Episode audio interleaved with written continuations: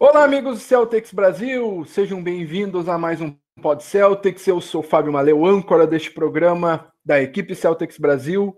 Estou aqui na companhia de uh, Tiago Paixão. Seja muito bem-vindo. E qual é o teu destaque inicial, Tiago? Boa noite, Fábio, Diego, Bruno. Boa noite aos demais. Boa noite a quem já nos acompanha ao vivo no YouTube, quem nos acompanhará em todas as nossas queridas plataformas no futuro. Meu destaque inicial fica para aquilo que almejávamos, mas não aconteceu, a, as finais do leste, que para quem achava que já tinha um rumo encaminhado, se, deparar, se depararam com uma pergunta: Kawhi, como assim essa série virou? Então, meu destaque fica para essa série que, por mais que não tenha Celtics, está bem legal de assistir. E, particularmente, Fábio, estou, estou é, estou ascendendo a, a, a, esperar que Toronto passe nessa série por, por declarações muito infames à, à cidade de Boston, dadas por, por aquele safado andador do Giannis Antetokounmpo. Boa, Thiago. Aqui também com a gente, depois de um período off aí, nosso grande representante especialista em drafts, Bruno Pena. Seja muito bem-vindo. Qual é o teu destaque inicial? Fala aí, Fábio, boa noite. Boa noite, meus queridos companheiros aí do, do Brasil. Boa noite para a galera que nos, nos ouve ao vivo e para quem também vai ouvir depois. Né? Nas várias plataformas agora, né? É, agora não tem mais, mais desculpa para o pessoal não ouvir. Tem Spotify, tem. Enfim, a gente está em, em, todos os lugares. E é bom, Apple, é bom Podca Apple Podcasts também tá. SoundCloud. SoundCloud é free, não precisa ter assinatura como os, os anteriores. Então, não tem desculpa e vai estar tá no YouTube gravado, só entrar no YouTube ali e escutar a gente. Isso, exatamente. É, bom, bom estar de volta aí o programa, depois de um tempo na, na geladeira. é, meu destaque inicial hoje vai para a loteria do, do, draft, né? O Celtics é, se manteve ali, né, dentro do, do que já era mais provável acontecer. Então, continuamos com, com as três escolhas uh, nesse primeiro round, uma escolha de segundo round, né? Então, a gente está aí com a 14, a 20 e a 22 e vai ser pauta aqui do programa, então continuem com a gente se vocês quiserem saber mais sobre as possíveis escolhas do Celtics e quais são os, os prospectos que, que o Celtics vem observando. Boa, Bruno. E aqui também com a gente, Diego Marcondes. Seja muito bem-vindo. Cota de saque inicial, Diegão. Que susto! Diegão, estamos tendo um pouquinho de problema com o seu microfone aí. Ah, beleza. Acho que está mal plugado. Agora vai. Vou agora vai. aqui. Boa noite, Fábio. Boa noite, Bruno. Opa, boa. Boa noite, Thiago. E boa noite a todos os nossos ouvintes agora ou no futuro próximo nas plataformas. É, meu destaque inicial vai para o São Paulo, é, que chegou na final da Liga Ouro e enfrentou o Unifacisa duas vezes no primeiro jogo saiu derrotado, mas no segundo jogo conseguiu vencer e vai tentar buscar o título na Paraíba. Então, o meu destaque vai para a equipe de São Paulo. Queria aqui mandar um abraço especial para todos os jogadores e também para o Danilo, do Ligado no São Paulo, que é um grande amigo. Queria aqui ressaltar que, que ele é incrível, que a página dele, o trabalho dele é incrível também. E vamos nessa, em busca do título. Pô, Diegão. E aqui também com a gente, é, já participando nos comentários Wesley Figueiredo, Let's Go Celtics BR, Vinícius Gaeski, meu conterrâneo aí, sofrendo um pouquinho com o Grêmio nessas últimas semanas junto comigo. Uh, o meu destaque inicial vai para o site do Celtics Brasil, que é onde tudo começou e é o, o que centraliza tudo. Entre lá, celticsbrasil.com.br. Temos textos interessantes, não é porque acabou a temporada que não vai ter texto interessante lá e já é, ponha nos favoritos o site. Lá na, na barra de cima você vai ver todas as nossas redes sociais: Facebook, Twitter, YouTube, Instagram. E também nos, é, nos textos do, é, do Pod Celtics você vai ver todos os links em onde a gente está, como a gente já citou: Spotify, Apple Podcasts, uh, SoundCloud, YouTube, Deezer e o TuneIn, todo o aplicativo que de podcast que você usar vai estar tá lá. É só procurar Celtics Brasil ou Pod Celtics. E temos de textos interessantes, é, textos informativos e textos de opinião.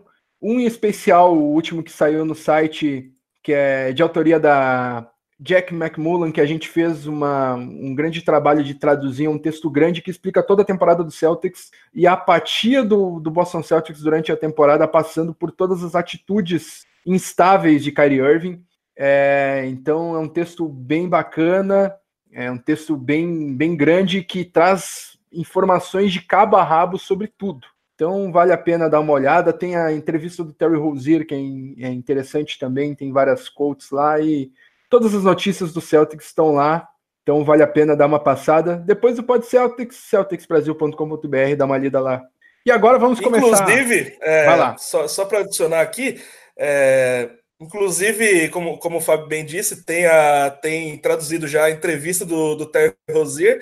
E agora você não precisa xingá-lo em inglês. Você pode xingá-lo em português brasileiro com exclusividade no site do Brasil. Boa. Use a caixa de comentário para xingar o Terry Rosier, que será tema deste, deste programa. Falaremos disso logo mais. Será xingado mais tarde. e aqui também com a gente Igor Pontes, Rodri, Rodrigo Snarriaga, uh, Vinícius Gaeschi. Se o Rosier não vazar, olê, olê, olá, o pau vai quebrar. É isso aí. É nessa vibe. É dos gente... meus, é dos é. meus. Argos Domingos, entrevista do Rosif, uma minada no vestiário. Guilherme Pacheco, Danilo Veronese aqui com a gente também. Então é isso, amigos. Vamos começar o programa fugindo um pouquinho do Celtics, falar de draft. Uh, na terça-feira retrasada tivemos a loteria do draft, onde o New Orleans Pelicans conseguiu a primeira escolha do draft e já vai ter um enorme substituto para o Anthony Davis, que é, mantém a posição de querer sair do, do Pelicans, mas o Pelicans já vai ter uma chance de, com mais uma primeira escolha, é, substituir o Anthony Davis, né, amigos? Isso, exatamente. Que, que loteria em, em boa hora, né, pro, pro Pelicans. É, parece ver no momento certo, o que levanta de novo aquelas discussões eternas, né, se a, a loteria seria ou não uma, teria uma teoria da conspiração ali, né? De, de que a loteria do draft da NBA, na verdade, não é uma loteria, enfim. E é um. Cavaliers! é, exatamente, Cavaliers. E, na verdade, essa história vem lá desde 85, né? Naquele draft bem esquisito que, que, em que o New York Knicks saiu com a primeira escolha. É, em que sete times da. Os sete piores times da liga tiveram as mesmas chances de sair com a primeira escolha. O Knicks acabou saindo e acabou selecionando o Patrick Ewing, né? que era um, um cara assim bastante esperado, né, para jogar em Nova York. Enfim, já tinha uma, uma identificação. Mas enfim, foi bom é, reviver um pouco dessa dessa teoria da conspiração e Cara, o draft saiu com dois vencedores, claro, né? O Pelicans e o Lakers, porque é um time que Uh, já tem o LeBron James e vai ter agora uma quarta escolha para ser negociada ou para ser utilizada. Né? É, acho que os dois vencedores do, do draft são, são essas duas equipes. É, vou continuar o que o Bruno tinha falado.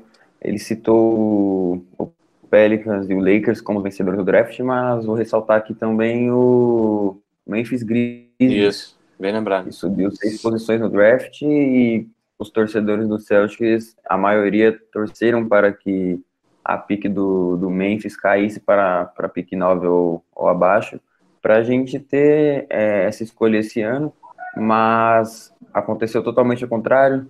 O Memphis subiu para a posição 2, é, aí teremos agora provavelmente Jamorant em Memphis. É, será interessante, mas não sei como que a torcida preferia, se prefere a pique do Celtic no futuro, a pique do Memphis para o Celtic no futuro, ou em agora, mas a gente vai esperar aí e ver o que, que vai acontecer. É, já, já entrando nesse assunto Pix do Celtics, se eles selecionarem o, o Jamaran na segunda posição mesmo, eu, eu realmente vou ficar muito feliz essa pique não ter vindo pra gente, porque é, é, primeiro, isso provavelmente vai, vai significar vai significar o fim do. É, fugiu o nome agora? o nosso querido armador do Memphis Grizzlies. Mike, Mike Conley. Memphis Mike Conley. O Mike Conley.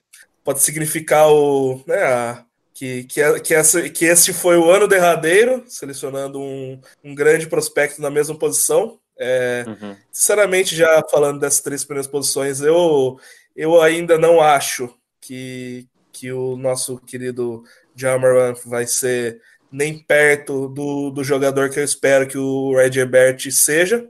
Para mim, é, É o segundo jogador com, com mais. Se não for o jogador com mais potencial desse draft, o que isso pode significar que, que a nossa pick Memphis no futuro aí vai ser melhor do que a encomenda. É, pois eu é. acho que, que basicamente, que basicamente quem, quem saiu extremamente derrotado desse draft foi Phoenix, né?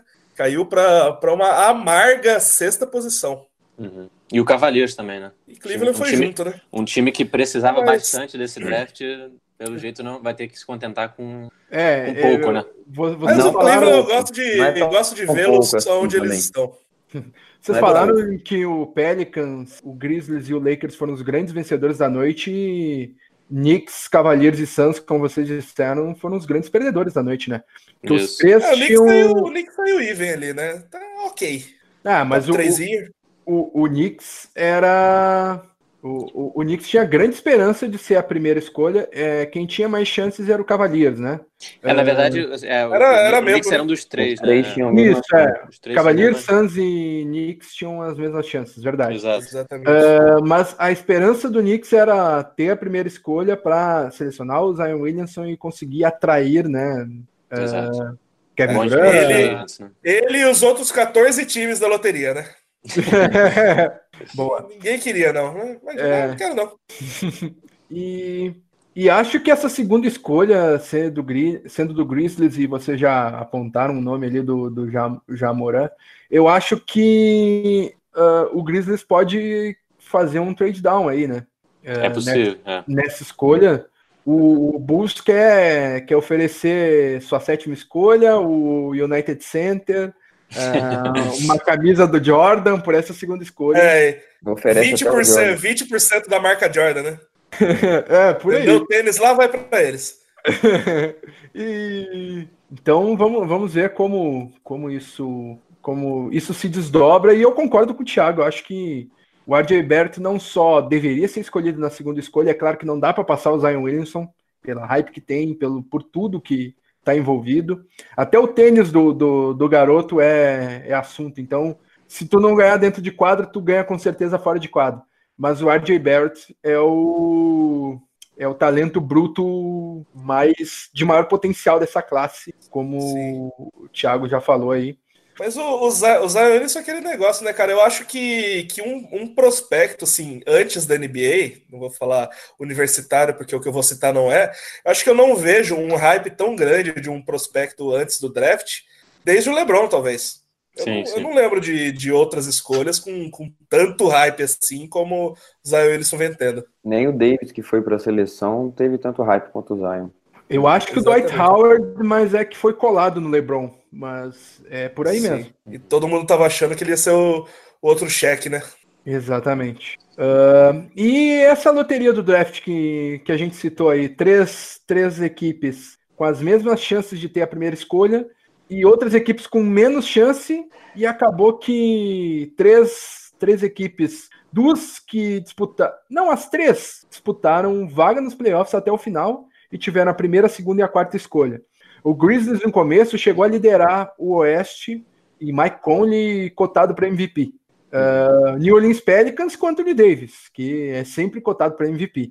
E o Los Angeles Lakers com LeBron James, que é um dos melhores jogadores, se não o melhor jogador que joga basquete nesse século. Então, três forças do, do Oeste que tem bons times e que, por causa do Oeste ser tão disputado, acabaram caindo com três escolhas altas. É, vocês gostaram dessas mudanças no, no, na loteria? Eu queria destacar aqui a sorte do Minnesota Timberwolves em loteria. Em draft também, né? As escolhas a gente vê aí Rubio na frente do Curry e assim por diante. Mas queria destacar na loteria e tal, é porque a gente teve uma fileirinha do Pelicans, do Memphis, do Lakers e do, do Minnesota. Nessa fileira, três subiram e um caiu. Aí Eis a questão, porque sempre o Minnesota é azarado no draft. Nem com, com a loteria favorecendo, a equipe de, de Minnesota conseguiu subir. Até caíram, porque, salvo engano, o Lakers estava atrás deles, estava na, na, na, na posição 11. Então, queria aqui destacar que, infelizmente, porque eu sempre torço para o Minnesota sair, sair dessa enhaca, digamos assim, no draft Então fiquei meio triste, porque parece que o destino predimonita o azar do Minnesota Invest. Aí, é. o engraçado é que eles têm duas primeiras escolhas que não engrenaram ainda, né? Uma delas, diga-se passagem, eu acho que nem vai, né, senhor Opa. Andrew Wiggins? É, o, o voltando no, no, que o Fábio é, comentou, né, introduziu no, esse tópico aqui, a gente volta lá no, naquele assunto que, que a gente destacou inicialmente, é, da teoria da conspiração, né? Porque esse, draft, se você olhar do ponto de vista da NBA, né, do ponto de vista assim, é, dos gestores da NBA, é um, é um draft perfeito para a liga. Porque nesse novo sistema, qual é a mensagem que esse draft acabou deixando? Olha, você não precisa mais ser o pior time para se dar bem, né? Ou seja, é tirar o time do, do fundo do poço, que é o que o, o, os times é, que buscavam tanque, né? O famoso é, esse termo que ficou famoso aí de times que, que buscam perder jogos mesmo para ganhar é, escolhas altas. Então você tira esses times é, lá do, do, do, fundo do poço evita que eles percam jogos é, de propósito durante a temporada e fala: olha, se você for um time medíocre, mediano, você já consegue ter uma boa posição no draft, né? Tá aí a prova. Primeiro, primeiro draft nesse sistema e foi o resultado perfeito para a liga. Né? Se é manipulado ou não, a gente talvez nunca vá saber. Fica. Por outro, por outro lado, por outro lado, Bruno, isso também prova que disputar a oitava e sétima colocações do é, de playoffs, da, né? Da conferência uhum. é, até o final e sabendo que tu vai perder pro Golden State Warriors, às vezes não é, não é jogo, porque o Lakers tirou o pé e o Pelicans tirou o pé. Eles poderiam ter sido a oitava campanha. E uhum. o Los Angeles Clippers, que não tinha escolha, a escolha veio, veio pro Celtics e era é, protegida e tal, uh, e o, o Clippers sim, botou o pé, ah, a escolha não é minha mesmo, não tô nem aí para Mas... essa loteria. Mas se o Clippers não tivesse ido para os playoffs, a escolha ia para eles. Era protegida top 14. Era protegida de loteria. É isso, Ou seja, é. eles foram uns imbecis mesmo. Vamos falar o português aí, né? Bom, mas o, o, meu ponto Como que é. Classifica? O... o meu ponto é, é, é, é que o, o Lakers poupou o LeBron ali no final e o LeBron tirou o pé, parou de defender e tudo mais. A gente viu como foi o Lakers no final da temporada, a gente viu como foi o Pelicans e como prêmio de ter tirado o pé no final da temporada e ter aberto o caminho para o Clippers, como prêmio eles ganharam escolhas altas. Então, por um lado é bom, mas tem também um lado ruim disso, né? Uhum. Uh, aqui com a gente, Guilherme Pacheco, uh, acompanhando de Blumenau, Santa Catarina. Boa. E gostei desse negócio aí. Quem, quem quiser colocar da, da onde está nos acompanhando, coloque aí no, nos comentários. Eu sou de Porto Alegre, Bruno do Rio de Janeiro, Thiago Paixão de Bauru, certo? Bauru, São Paulo? Exatamente. Não hoje, mas sou. e Diego Marcondes de São Paulo, capital. É isso, né? Correto. Isso. Boa.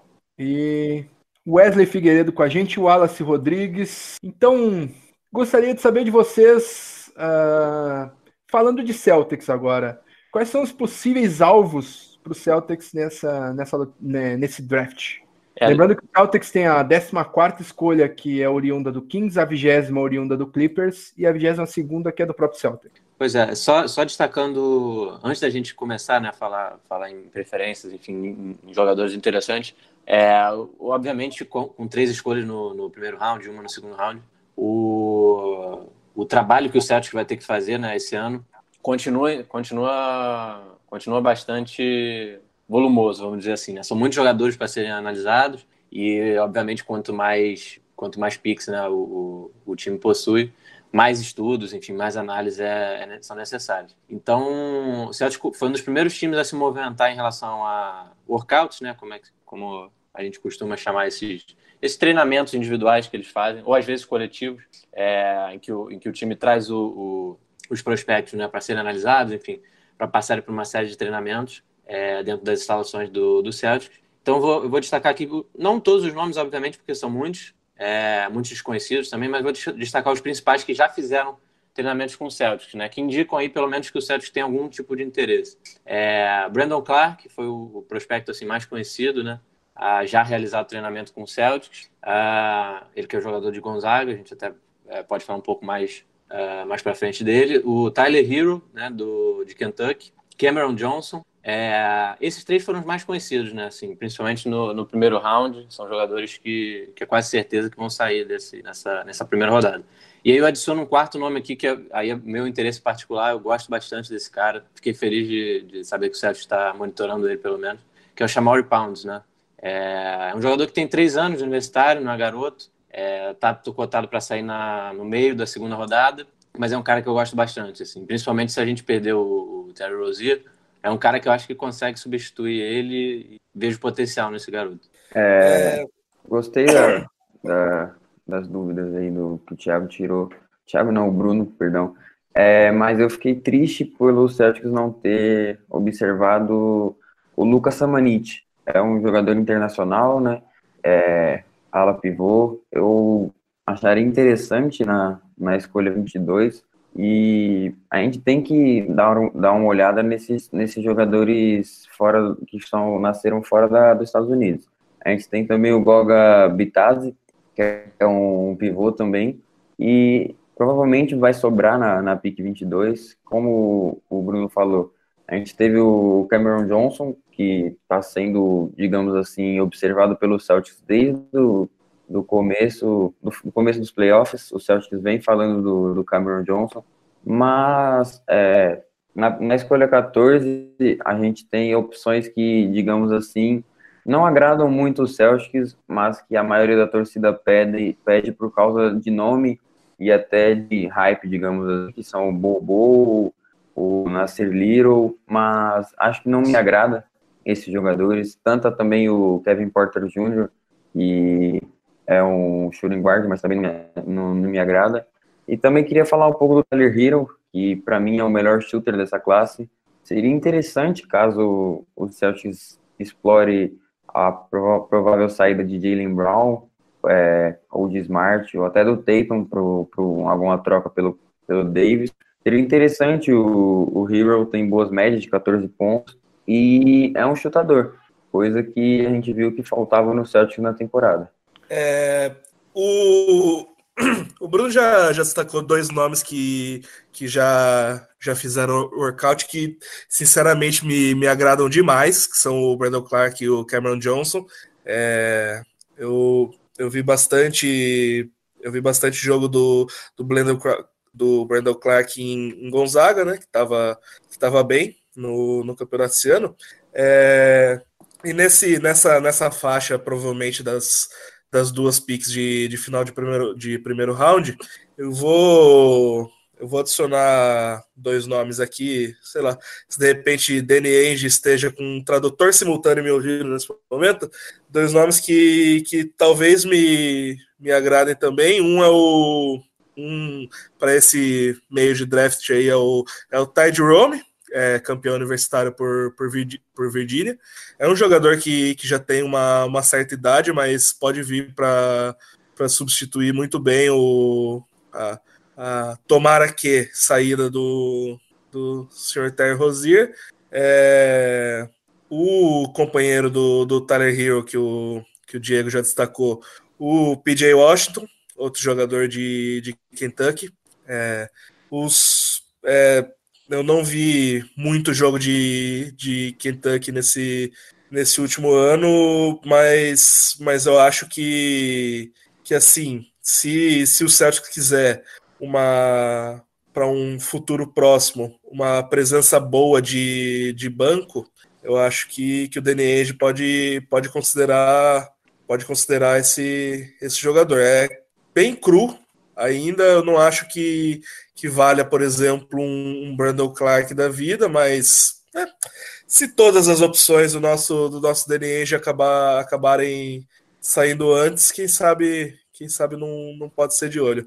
É, e eu não vou, não vou entrar muito, muito em critérios de, de troca de draft, por exemplo, ah, fazer um, fazer um trade up para tentar um, um Ken Red, um Darius Garland da vida, porque, porque eu acho, mesmo em questão, tanto em questão de liga quanto em questão de Enge, uma coisa que a gente talvez até queria ver, mas extremamente improvável, beirando quase a impossibilidade. É, queria destacar aqui um dos jogadores mais subestimados da classe.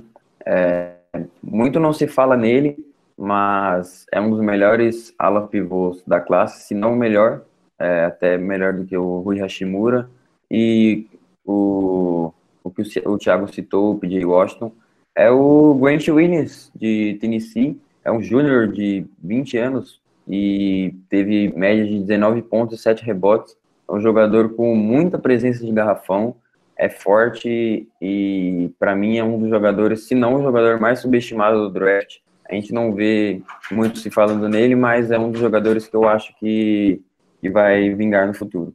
Uh, sobre jogadores internacionais, eu separei é, alguns nomes aqui que eu acho que é, acho que o Danny Ainge vai dar uma olhada nesses jogadores internacionais, ainda mais por ser uma classe mais é, mais fraca, assim, e tem e tem a possibilidade de fazer o stash, né? Deixar eles trabalhando ainda mais na Europa, por exemplo.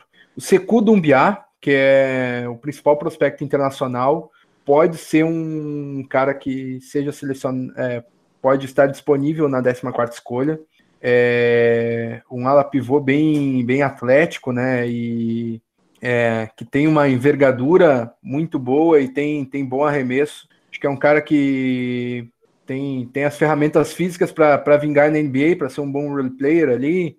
Um cara que nem, sei lá, o. Ele, ele, ele lembra um pouco. É, ele, ele me lembra um pouco o Pascal Siakam.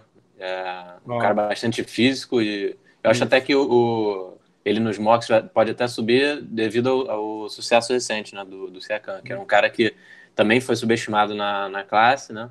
É, uhum. Não foi uhum. uma escolha muito alta e hoje está disputando aí né, o prêmio de, de melhor evolução da temporada. É, outro, Você vê que outro... a níveis de comparação o Bruno gosta bem mais do rapaz do que o Fábio, né? eu, eu não comparei o jogador, comparei, é, comparei o físico. É. é. Vamos comparar com é. Outro, outro cara internacional que acho que vale a pena é, dar uma olhada, assim, talvez mais para a segunda rodada, mas eu não me espantaria na escolha 22, por exemplo, é o Adam Mokoká, que é um, um dos melhores defensores da classe. O cara é um, é um monstro defendendo francês. Uh, e ele, o arremesso dele não é tão bom, mas ele tem, tem uma. É, tem uma mecânica legal, assim, se bem trabalhada, ele pode virar um, um 3D ali consistente e, e ele marca no, no, perímetro ali em uma região que o, que o Celtics precisa de gente, então vale dar uma olhada no Adam Mokoká, também francês, assim como o Dumbiá. E vocês querem destacar mais alguém aí? É, eu, eu, na verdade, assim, eu tô eu tô, eu tô esperançoso, cara. A, apesar do Celtics ter, ter se dado mal, vamos dizer, entre aspas, na loteria, a gente podia é, ter conseguido melhores posições. É, e se você pega esse, essa classe, né, ali depois do, do, do, top 8, vai, do top 9, é, é uma bagunça. Os mocks não estão conseguindo chegar num, num consenso. É, tem, tem uma, fluidez, uma fluidez muito grande, né, depois dos 9. E, então eu tô, eu tô com a sensação, assim, de que vai sobrar gente boa na 14, né?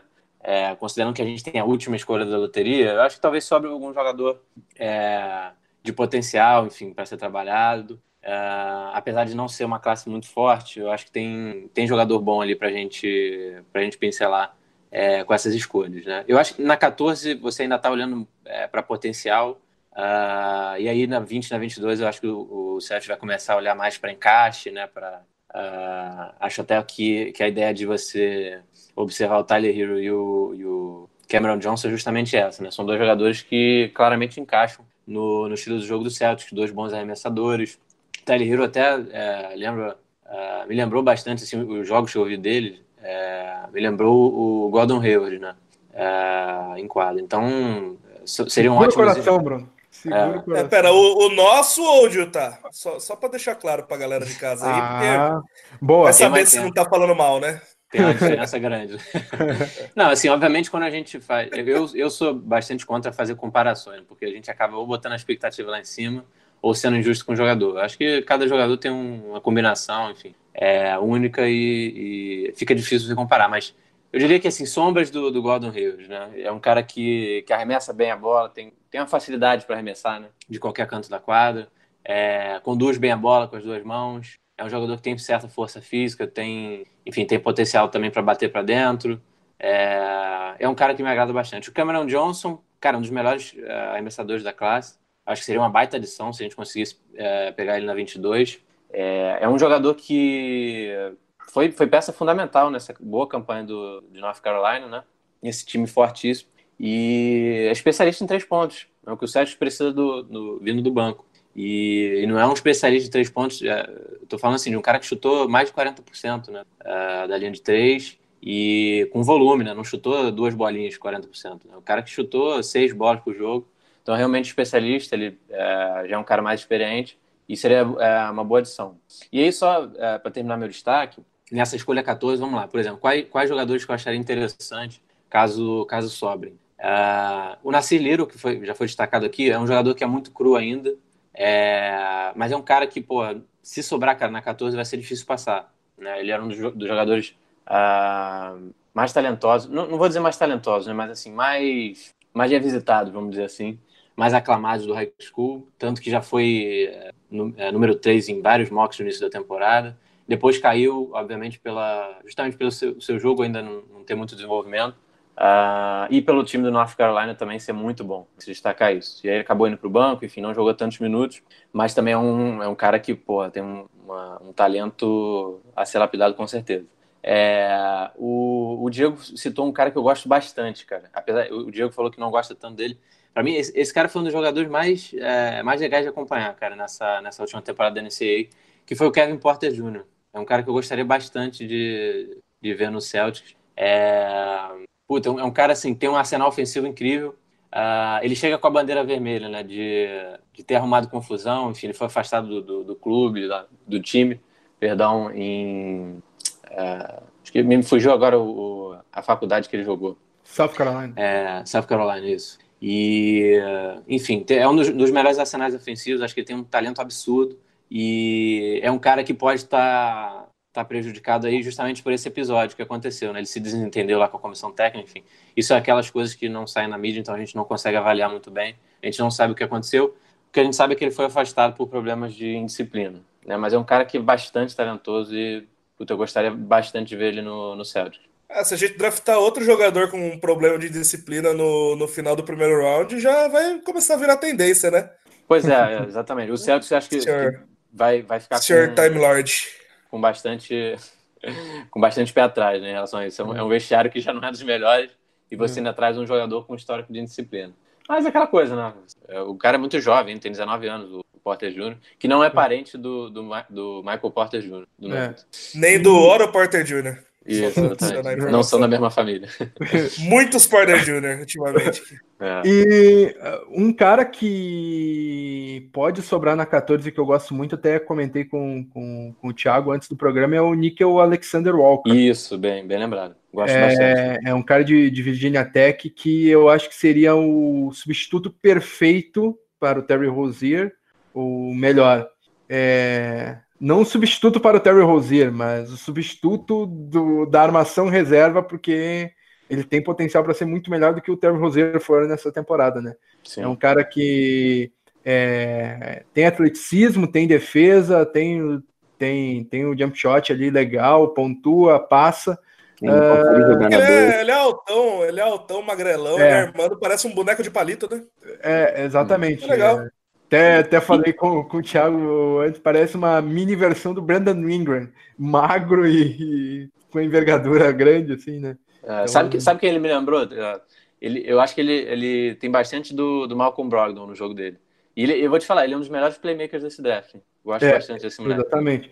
É, é ele me lembra o Spencer Dinwiddie do, uhum, boa, do boa, Brooklyn também. Nets. Boa comparação. É o estilo de jogo. Então, de, de draft, é só uma pincelada. Na noite do draft teremos programa de muitas horas aí, como é o nosso padrão aqui no, no Celtics Brasil. E agora vamos seguir no, no assunto, próximo assunto, Al Horford. O Horford declarou né, nos últimos dias aí que é, quer continuar no Celtics e que estaria disposto a declinar de 30 milhões de dólares na sua opção, é, opção do jogador que tem em seu contrato e que estaria disposto a reestruturar o contrato para que o Celtics consiga se reforçar.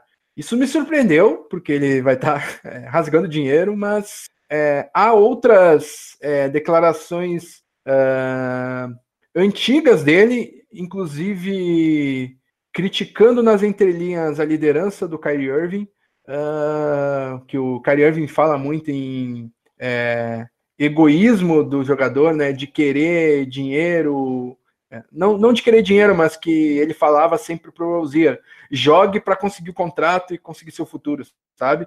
Já o Horford é, chegou a declarar que é, a, ele teve a sorte de aprender em Florida Gators com o Billy Donovan que a jogar como um time, a vencer como um time, e ele chegou a dizer que jogaria até de graça para a Flórida. Uh, pesado, né? E uh, exagerado, mas é interessante essa postura do Al Horford aí de querer colocar sua carreira à frente do, do, do dinheiro, né? Opa, perdão, eu tava. Eu ia entrar agora, mas eu tava, tava tossindo ali. É, o, o Al Horford é um cara que, que ele teve muita ele pegou muita identificação nesse tempo que ele já está aqui, né? São. É, mas é aquele negócio também, depois de, de ficar uns anos ganhando suas 30 milhas aí, eu, até eu abaixava o salário para. É, principalmente para tentar estender um pouco a duração, né? Do, do contrato dele. É, exatamente. Eu... Não, e, e também, assim, é, eu, acho, eu acho legal o, o Hofford pensar nisso, porque ele, ele manda uma mensagem pro time, né? Que ele, ele realmente veio para Boston para ganhar, né? Para ganhar campeonatos, não para ganhar dinheiro. É, é claro que assim a gente também tem que avaliar que é um cara que está envelhecendo, enfim, ele já começa a pensar também é, em ter um futuro mais estável, né? Então o contrato longo seria bom para ele nesse sentido, não seria uma caridade, né? Aqui pro Celtic, mas mostra mostra espírito vencedor, enfim, mostra que que é um cara que está bastante identificado e, e satisfeito com com a franquia, enfim, com a direção.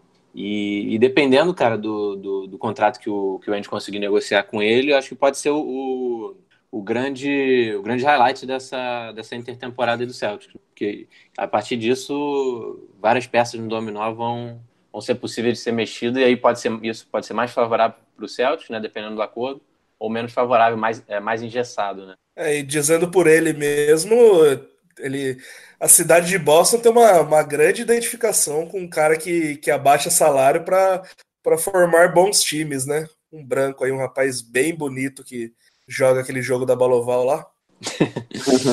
é, queria também perguntar aqui para vocês e para os nossos ouvintes qual, qual, na opinião de vocês, seria o salário viável para o Holford? É, eu acho que em torno de 50 milhões por três anos seria algo interessante. É um salário bom até para o Holford e, e alivia aí 15, 13 milhões no, na nossa folha salarial. Então, queria deixar aqui para os nossos ouvintes e também para vocês qual seria a média entre assim o salário que seria definido por Holford. Se, se, se, ele, se ele quer abaixar, assim, que ele, o que ele pedisse até, uma, até umas 20 milhas aí eu pagava pro cara, pô. Não, ele tá, ele tá ele tá ficando velho, mas o, o jogo dele tá se mantendo num, num nível excelente, né? Como lembrando experiências pós-traumáticas, como a gente pode ver no, naquele primeiro jogo da série contra o Milwaukee, né? A última vez que fomos felizes falando de Boston Celtics na vida. uh... Mas eu, eu acho que se, se, se rolar, vai, vai ficar em torno disso aí, umas 18 a 20 milhas por é, ano. até seria interessante uma troca pelo Davis e um garrafão com Davis e Holford, né? Seria, assim, Ai, se não o melhor, um melhor garrafões. Aí que eu ia... Aí que eu ia puxar outro, outra pergunta aqui. Após essa declaração de querer ficar e de aceitar uma reestruturação contratual, é, a gente descarta que o, que o Horford vai ser envolvido em trocas, ou não? É, eu descartaria colocaria como principal, é. digamos assim, o, o principal elemento para o Celtics trocar com o Pelicans, o Tatum, e tentaria envolver algum role player como o Gelei, o, o Williams, e por com a dor no coração, tentaria envolver o, o Marcus Smart, que seria um atrativo para o para o Pelicans, mas eu não envolveria o Holford, até pelo fato de formar um garrafão forte com, com o Davis, seria o melhor garrafão da liga, na minha opinião, não um dos melhores. É, mas com a dor no coração, eu preferiria envolver o Smart do que o Holford. É, descartar é uma palavra forte, né? Porque é, quando você está negociando o Anthony Davis, é, quer dizer, pelo Anthony Davis, é difícil você colocar restrição assim, em alguém. Né? É um, é um dos do, das superestrelas da liga. É o e maior o ativo do, do, da franquia, né? Rival. Rival e o Danny Ainge, e o Danny Ainge não tem coração, né? Ele já mostrou diversas vezes que ele pois não é. tem coração. Pois é, então descartar eu acho que não, assim, não estaria descartado. É... Agora, tem uma, uma coisa interessante em relação a esse, essa questão, é que o, a player option do, do, do, do Horford no Celtics, ela vai ser decidida antes, né? Ela tem que ser exercida ou não antes da free agency começar, né?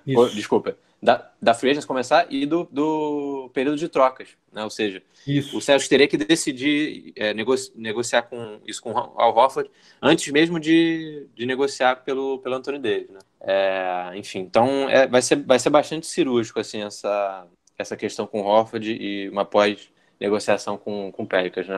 Vai, ser um, vai ser um trabalho bastante árduo assim, para o Danny Ainge. É, já pedindo desculpa ao, ao, Diego, que eu vou contrariar ele muito.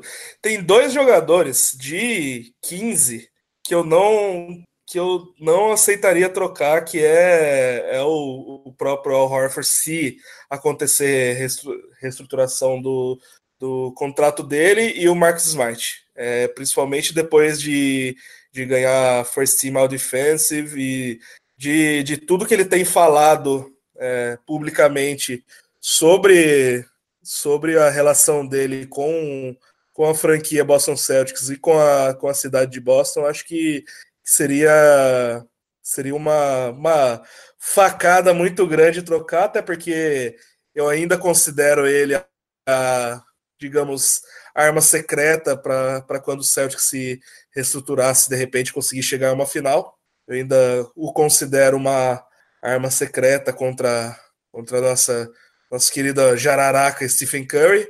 E acho, é um, um, cara que, que acabou de ganhar o seu, seu, prêmio, o seu prêmio de First Team All Defensive, literalmente da primeira vez que teve a oportunidade de, de ser elegível, né? Que teve seu, seus vários jogos como, como titular.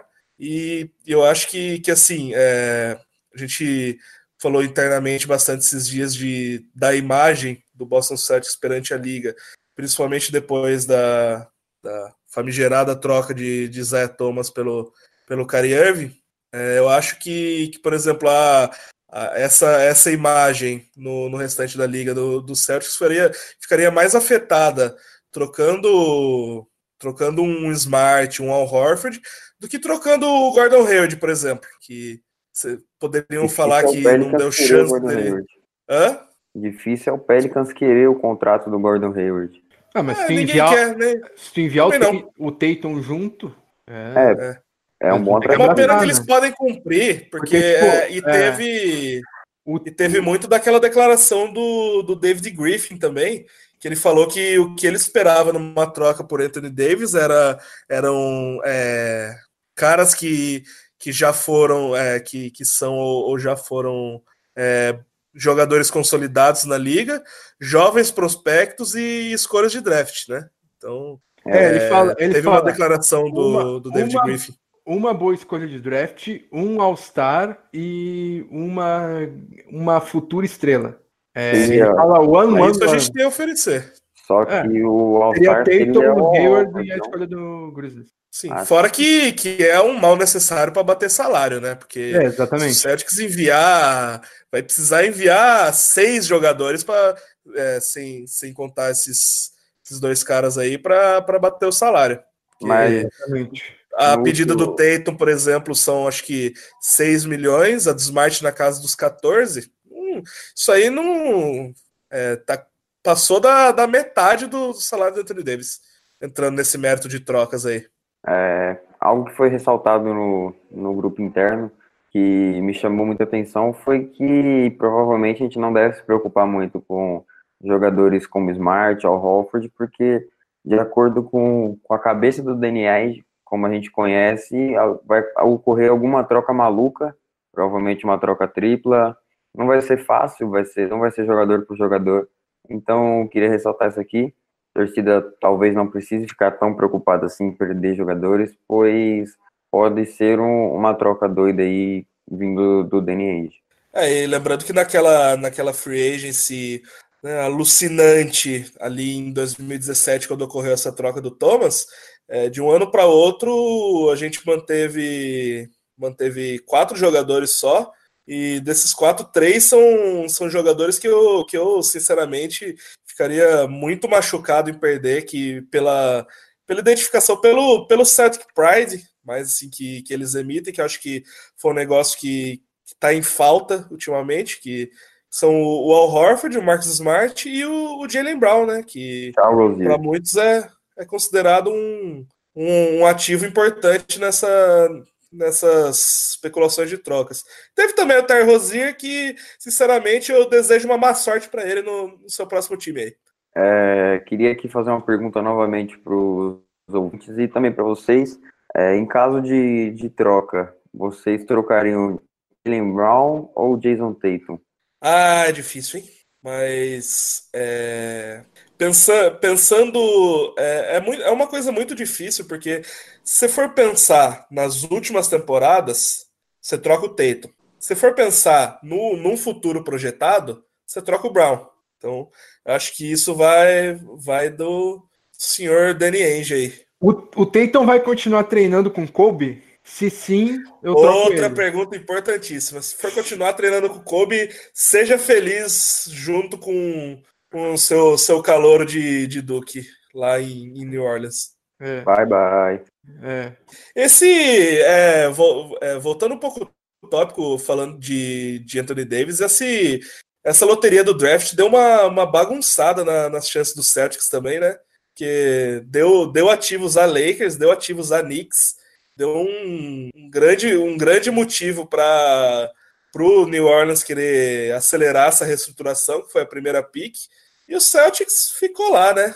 Pois é, muitas, muitas perguntas agora, né, para a gente pensar. Uh, queria registrar aqui o Vitor Noblat também está com a gente. O pessoal tá, concorda, nos, fecha no, mais ou menos nos 15 milhões para o Horford.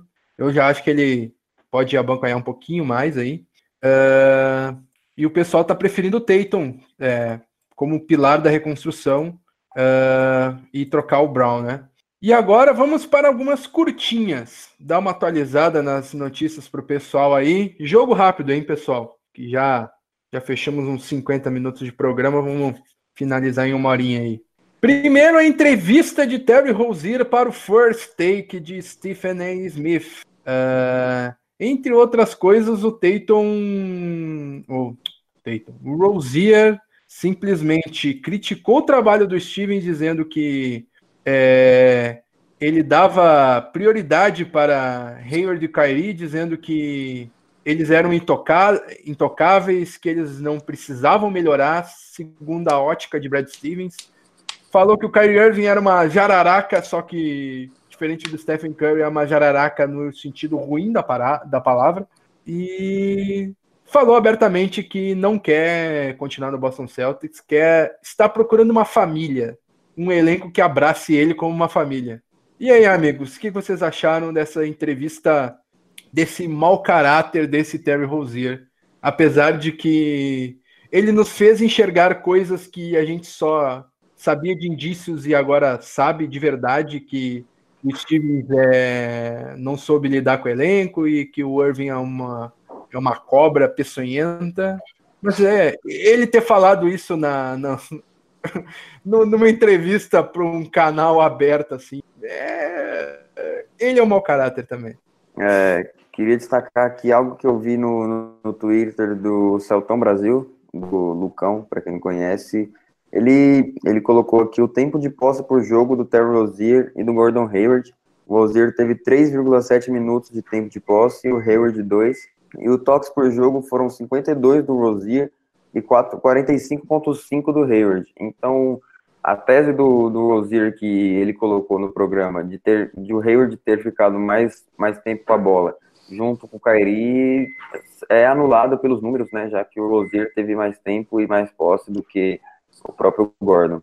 É, já, que, já que é rapidinho, então acho que muita gente já, já decorou minha opinião sobre Terry Rozier. Eu desejo que Terry Rozier e Stephen A. Smith é, queimem no fogo do, do, inferno fora da cidade de Boston. E até, mais, até nunca mais ter Rosier. Tomara que você sofra vaias ao voltar ao Garden. É, eu, eu sigo, sigo o que o Diego e o, e o Thiago falaram, cara. É, para mim tem que ser queimado do elenco. É, acho até que vai ser é, o que ele quer mesmo, depois dessa declaração que ele deu. Acho que ficou bem claro né, que ele não quer continuar. E é isso, cara. A direção tem que tem que tirar os jogadores que não estão ali, né, comprometidos com em fazer o melhor para o time, enfim. Se fosse o, pô, o Marcos Smart falando isso, né, uma pessoa que tem moral, assim, o que, que o Rosier fez em quadra para botar essa banca toda, né? Tipo, se fosse um jogador igual o Marcos Tirou Smart, a gente das finais do ano passado. É, teve isso. Isso daí ele realmente fez, fez muito bem. É Mas... o é o Robinho cobrando os jogadores lá do, do Campeonato Mineiro lá. É. Onde, é que tu, onde, é que tu, jogou? Em que campo que tu é. jogou? Eu joguei no Campo Nou, rapaz. Tu jogou aonde, fera? tu jogou aonde? Quem é você? Jogou onde? Eu, eu joguei no Bernabéu com a 10 do Real Madrid, rapaz. uh, a liderança tóxica de Kyrie Irving prejudicou a equipe do Celtics na temporada? É, teve Sim, picos, o tempo inteiro, né? todo dia. Teve picos de, de problemas internos, a gente viu também. Provavelmente algo que o Kairi fazia se retratava em outros jogadores, né? Pois o líder que devia ter atitude de líder não tinha, então para que que eu vou ter? Então, acho que a liderança tóxica do, do Kairi prejudicou, prejudicou sim. O Kariev, ele, ele foi querer brincar de líder, ele conseguiu ele conseguiu fazer burrada dentro do vestiário e na mídia, na mesma temporada, várias vezes consecutivas. Então, Curry, como líder, você é um ótimo ball handler, um ótimo, um ótimo pontuador. Vou falar que é um ótimo armador, mas está melhorando aí.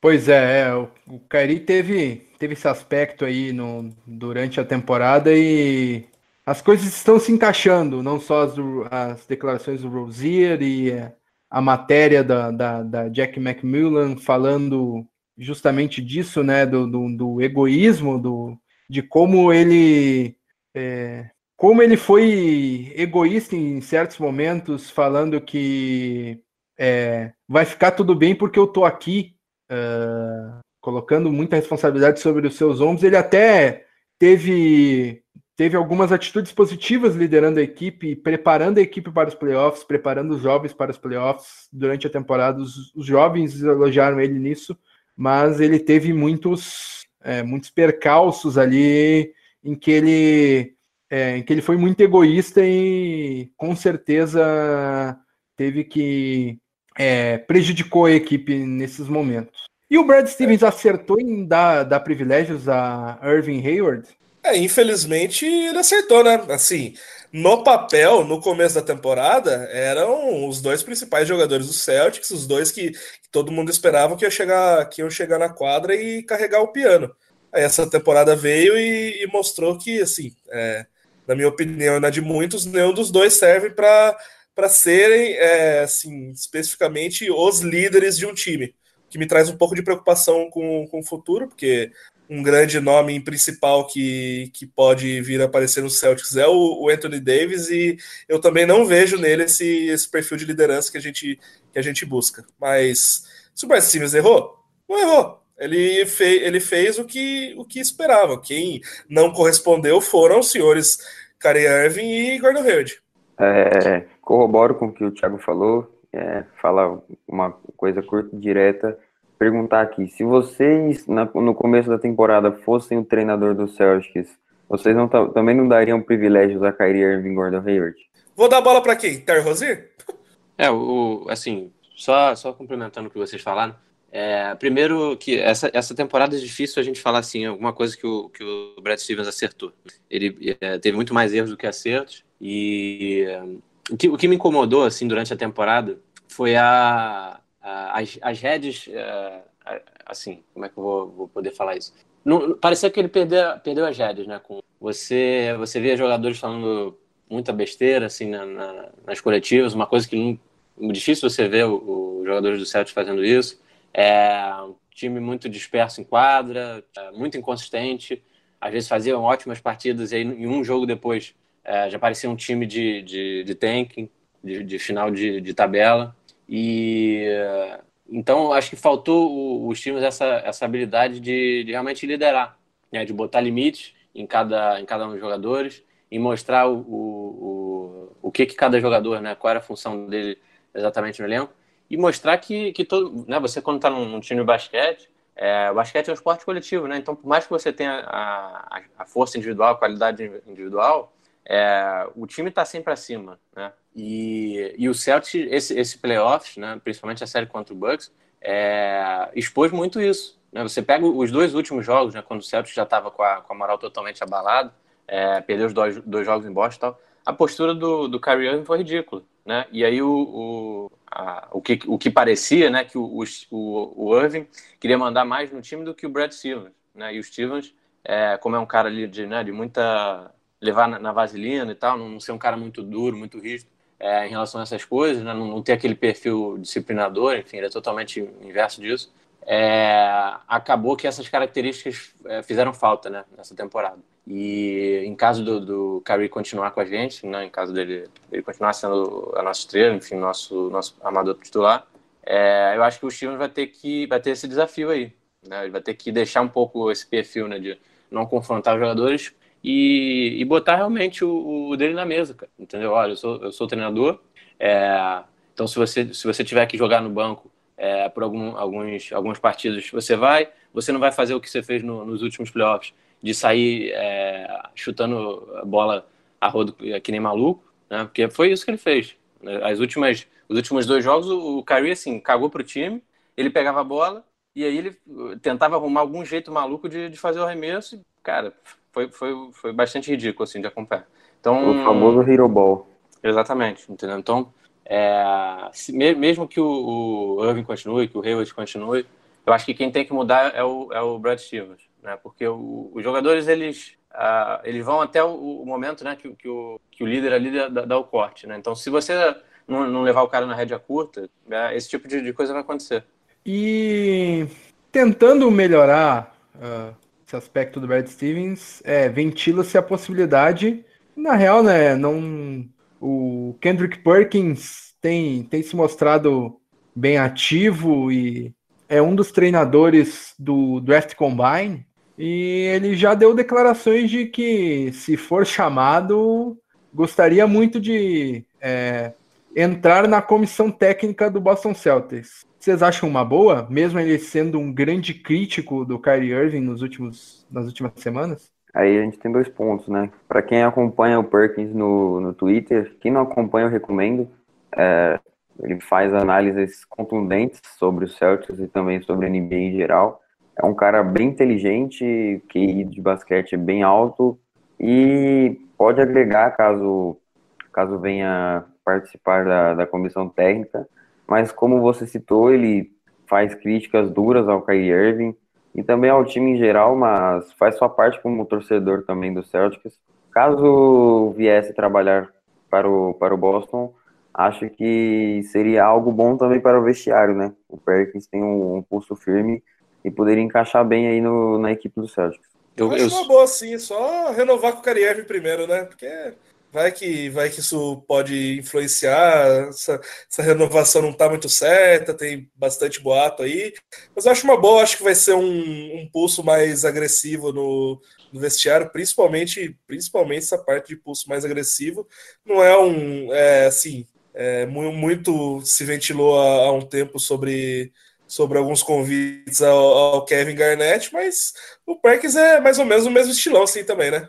É, eu, eu destaco uma, uma, um ponto aí, né, dentro dessa, desse tópico, é o seguinte, o, se você analisar a comissão técnica do Celtics, né, ela, é, ela tem um perfil muito, muito mais analítico. É, isso, isso passa pelos times, mas os assistentes técnicos do, do Celtics também é, não, não são aquele, não tem o perfil da, da boleiragem, né, assim, trazendo para a linguagem do futebol. É, o Larranaga e o, e o Shrewsbury, que até saiu agora, né, são dois caras que têm um perfil mais analítico, mais introspectivo e tal. Então, acho que essa presença do, do Perkins ali na, na, comissão traria alguma coisa que a gente não teve nesses últimos anos. Se isso é, se, se, mostraria é, uma decisão certa, tal, só, só, com o tempo a gente poderia dizer, mas eu acho que vale a tentativa. É uma coisa que a gente não teve nos últimos anos. É, ele adiciona ali uns ingredientes diferentes nessa comissão técnica. E me corrijam se eu estiver errado, o Perkins jogou com, com o Kyrie Irving, né, na época de Cleveland. Ele teve lá. Sim, então, os dois sim. se conhecem, né? Pode sim. ser que ele, que ele consiga, é, enfim, ajudar ali no, no, nesse vestiário. É, é acho que então... é, falta, falta bastante alguém, alguém para para ficar bravo com o time e mandar jogador safado que não quer jogar tomar no family friendly. É, é, isso é algo que eu e o Bruno falamos há bastante tempo, né? De que falta, falta uma liderança, um ex-jogador com, uhum. com esse aspecto agregador e que é, faça bem ao vestiário. A gente já indicou vários nomes aqui, né, Bruno? Sim, sim. Lá, o, até Kionduli, lembra? Sim, ah, Kionduli, uhum. é.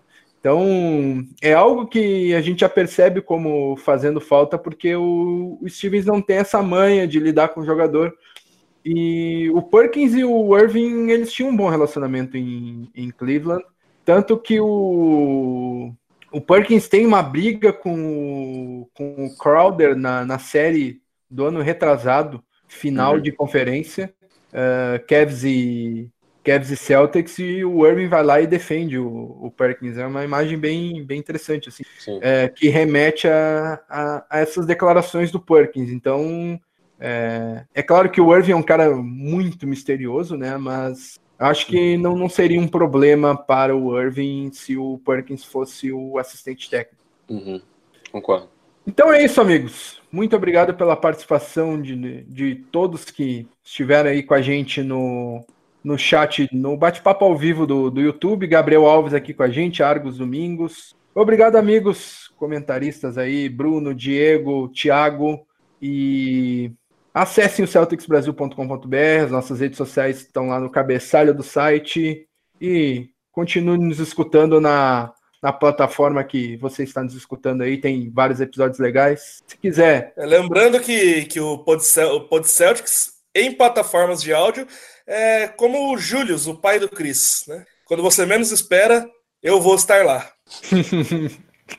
é bem por aí mesmo. E... O cara navegando no Spotify, achou que eu tava brincando? Pode ser.